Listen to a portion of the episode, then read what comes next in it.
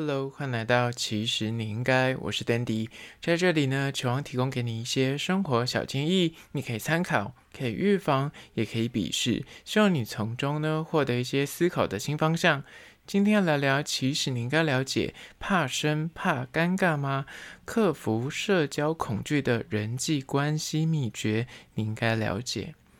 天生自认就是，哎，我比较内向，比较害羞。遇到跟陌生人攀谈聊天的那种社交场合呢，总是能躲则躲，能闪则闪嘛，就是你知道，非常的胆小怕生。那这样的心态跟这样的个性呢，就很容易让你错失一些人际关系。想要建立一些人脉就很难，因为你知道不喜欢去跟别人聊天，不喜欢跟别人 social，或者是你知道在公司里面你要得取一些所谓的你知道升迁资讯啊，那个小道消息啊，就没有办法。那你有这方面的困扰吗？今天来好好聊这个主题。但是在实际的进入主题之前呢，来分享一。间位于公馆的美食叫做正客家鱿鱼羹。这间正客家鱿鱼羹呢，我之前是去看电影的时候，就像去百老汇影城吧，就经过，说哎。这间店家之前我都没有留意，但是它看起来非常的资深，看起来就是一个很老的老店，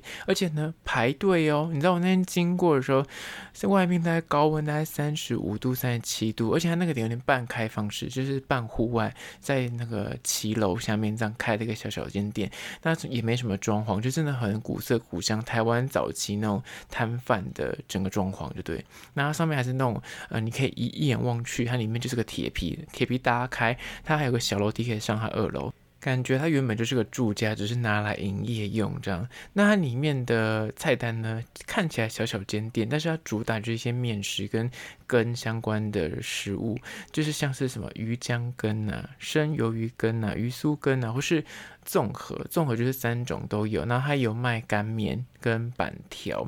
它的价格我经过的时候，其实我真的是有点哀怨，想说哇，现在的物价真的是真的齐涨哎！现在大碗的鱿鱼羹要八十块，小碗的要七十。那如果是所谓的综合，就是你任选两样，可能是生鱿鱼鱼浆羹，或是鱼酥羹，就是你任选两样的话是。啊，八十块，三样的话是九十。那干面的话，小碗的已经现在已经涨到五十，然后大碗的六十。我觉得查他的资料的时候，就查到一些之前人家就是会有介绍，或是会有一些照片。它的价格一路飞涨，诶，它之前都是在四五十块，然后那有一根都是五十五六十，那现在都已经涨到最大碗要八十。那我那天经过就想说，那我来吃吃看，你感觉就是蛮多人在排队，而且都是那种感觉就是附近的那种居民，因为去买都是那种骑机车，或者是穿的感觉睡衣睡裤就下来下楼吃个面这样，感觉是一个居民喜欢吃的那种家常的小摊贩。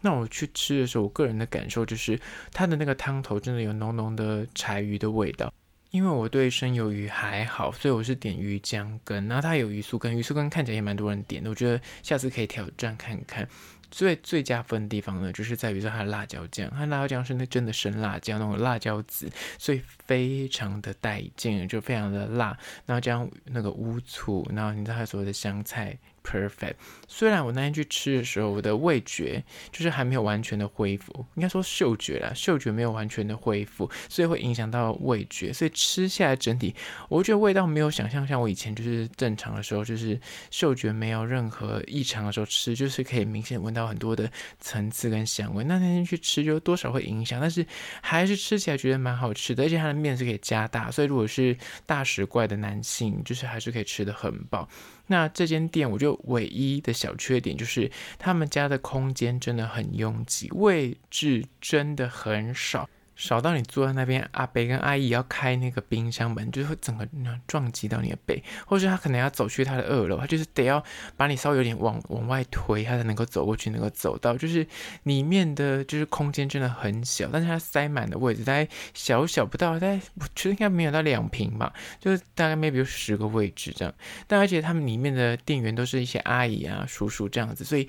大家在 Google 上面的评价。普遍来说都是啊，位置很拥挤，就是扣分，或者是里面的阿姨的那个出餐或者他们的态度就是比较你知道比较凶一点，所以大家都觉得这个部分可能会比较不耐烦，那大家就会给扣个小分，或是出餐可能会送错之类的，可能现在也有 Uber E，所以 Uber E 想送错的话就就得到比较 Google 评价比较低。但我个人那天在那个店里面吃的感受，是我觉得它的那个用料跟整个吃下来的口感就真的很古早味，它的那个鱼浆羹就真的是很像是以前小时候。你在路边吃到那种，哎，就是家里巷口的面摊的味道，就真的很古早味。所以我个人是还觉得蛮喜欢的。虽然它整体的用餐环境不是这么的友善，但是如果你经过，就是肚子有点小饿，那想要吃一点，哎，当地的美食，是可以小推一下的。这边叫做正客家鱿鱼羹，相关的资讯呢，我要放到其实你应该的限动二十四小时。之后放到面摊的精选区，大家可以去吃吃看哦。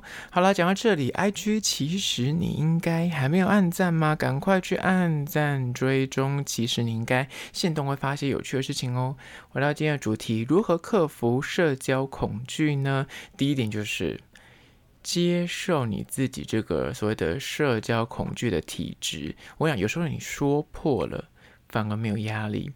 面对那种你知道有些时刻，就是你不得不社交，就是工作场合，或是你就是在那亲友介绍你认识一些别的朋友，你就是硬着头皮就得上了，所以躲不了这个局，不妨就大方的，就是承认自己就是哎，我跟你说我有点社交恐惧，你直接说这句话，或是我这人就是比较怕生，就是可能比较不会聊天，直接讲破，就是说你自己不善接话，不善对答。应对进退啊，或是你的反应比较慢，你就直接点破自己这个聊天上面的小缺点，化颓势为优势。点破你这个诶聊天上面的 bug，有时候你反而会得到别人的好感哦。别人可能会觉得说，诶，你这人讲话就很真诚、很正向、很诚实，他反而会对你第一印象是加分的。反而他就会主动的多带一些话题，或者是你接不到球的时候，他也会比较善意的去多问几句。所以这是第一点。如果你本身是有一些社交恐惧的话，不妨你就自己认清这个事实，就是啊，我自己有社交恐惧，但我有时候就是遇到那种。不得不社交的场合的时候，不妨就直接说破说，哎、我就是本身比较怕生，所以我可能讲话聊天比较含慢，所以就请大家多见谅。你这样多这句话，大家就会对你多一份包容跟体谅。那这就是第一点。接下来第二点，关于说如何克服你的社交恐惧症呢？就是二，与其就是让这个那社交的场合尴尬掉，或是你就是死都不去找人家聊天，或者是就放给他烂，这是会拉长那个尴尬。倒不如主动的出击，逐一破冰。你知道有社交恐惧的人，在社交场合上面呢，你就是会竭尽所能的想要跟旁边的环境融为一体。看到那个桌子、椅子啊、墙壁啊、背板啊，就是。就是整个紧贴在那个你知道旁边的角落，希望自己变隐形，就是不想要让别人跟你就是有任何的 connection，或是眼神也不要去交汇到，就是刻意回避各种对到眼的机会，或是诶被 cue 的时候，你就会永远低着头，就是希望大家不要看到你，就是回避跟你任何的所谓的社交的作为。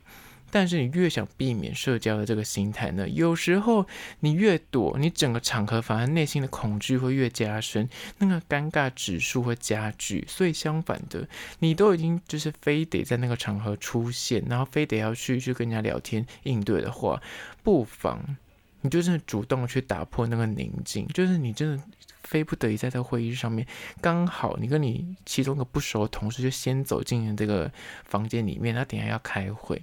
你不说，他不说，整个空气就凝结。那与其这样，你自己本身有社交恐惧，你就想说，那我就当做我不存在这里。但是你知道这个气氛实在太难熬了，你越难熬，你越不说，他反而那个尴尬指数会越高。倒不如直接点破，你就主动出击，就是直接去开一个小话题，去点破说，哎呀，好尴尬，只有我们两个人。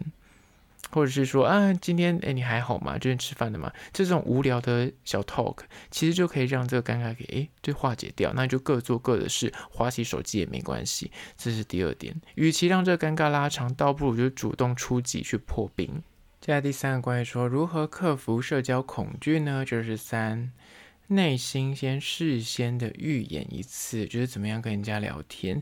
熟能生巧呢，就能够降低内心的压力。就是很怕跟别人聊天的时候很干，尤其遇到那种不熟的或是陌生人，你就会整个尴尬癌发作嘛。遇到这类问题呢，我觉得绝大多数的人都是因为欠缺练习所致，因为你压根儿你在进行对话之前，你根本就没有内心先想过说我要开什么话题，或是我要怎样聊天，或是有没有什么话题是我现在讲了不会尴尬的，大家都没有去想过，就是硬碰硬上场之后遇到了才想说怎么办？现在我要。讲什么，然后就看到什么乱聊，那当然会尴尬。那如果你本身就已经知道说自己有这个就是社交恐惧的镜头的话，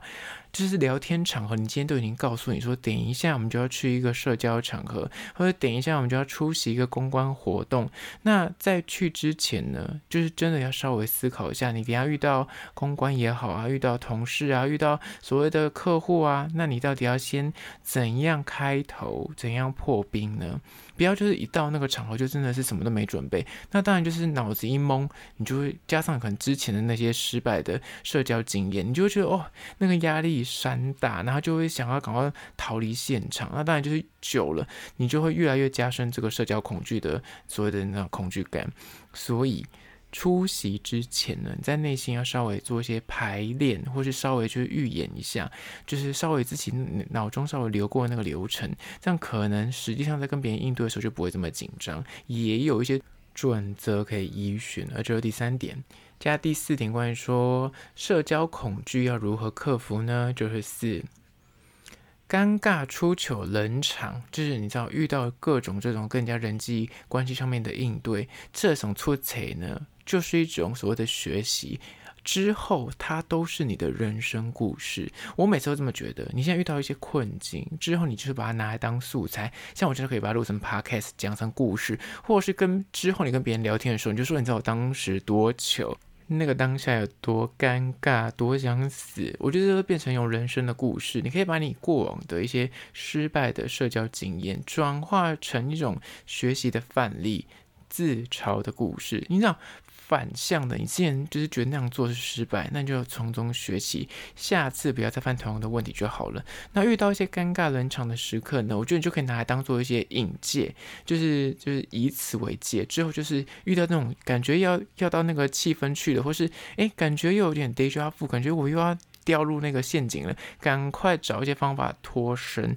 这样子就可以让你越来越好。下次在应对进退的时候，就不会再掉入那个社交恐惧的压力里面。拿过往的经验当个就是参照，或者是你就大方的开场的时候说：“哎，我跟你们分享一个我之前很尴尬的出糗的故事。”你知道，拿这个当话题的引子，以退为进，就是我刚刚说的，你先示弱，先讲出自己的缺点，很好的一个破冰的方法。大家也会觉得说：“哎，你这个人很可爱，很诚实，就很真。”这是第四点。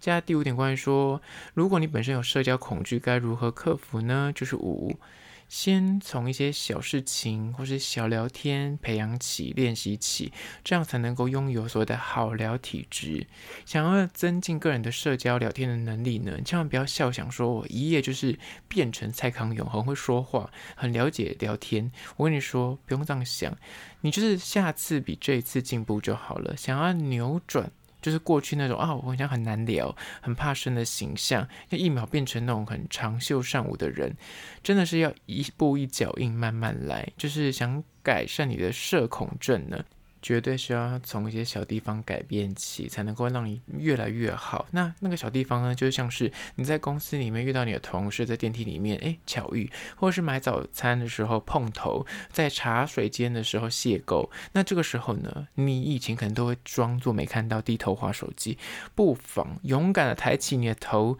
想办法去开个小话题。这就是个练习。以前你会觉得好尴尬，我才不要聊天，就是哦天哪，我好想死，好想找个地洞钻起来。但是你想要克服自己的社交恐惧症，就是从这些地方开始，就是做起，然后称赞别人。我的前提就是你遇到他已经跟你对到眼了，或是你们俩就被困在电梯里面，就只有你们两个人的时候，你硬着头皮就是要小聊天。这时候呢，就是从称赞对方的穿搭，或者是最近可能有什么热门的新闻，或是公司里面的最近发生的什么哎公告啊，这个东西都可以作为一个聊天的引子，就小聊个几句就可以了。或者是如果你本身就是真的很怕生，很不喜欢聊天的话，先从观察别人怎么聊天。你身边一定有那种很会聊天的人，那就观察他们遇到呃就是那迎面而来的亲友的时候，他们都怎么开话题，怎么破冰，从中呢一点一滴去练你的胆量，去搜集聊天的素材，